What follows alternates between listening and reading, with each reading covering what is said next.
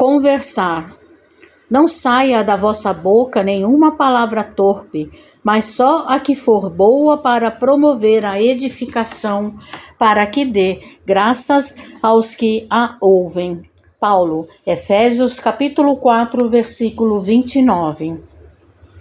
O gosto de conversar retamente e as palestras edificantes caracterizam as relações de legítimo amor fraternal.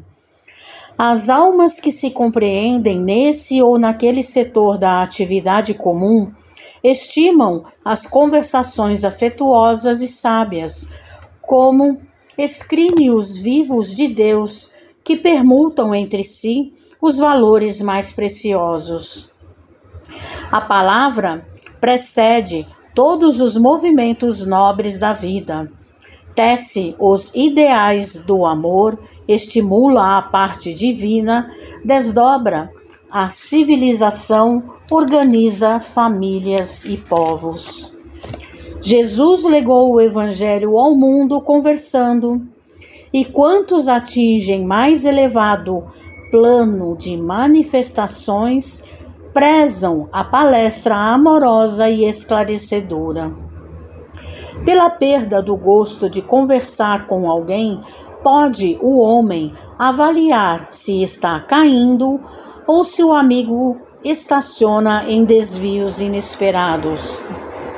Todavia, porém, dos que se conservam em posição de superioridade, existem aqueles que desfiguram o dom sagrado do Verbo, compelindo-o às maiores torpezas. São os amantes do ridículo, da zombaria, dos falsos costumes.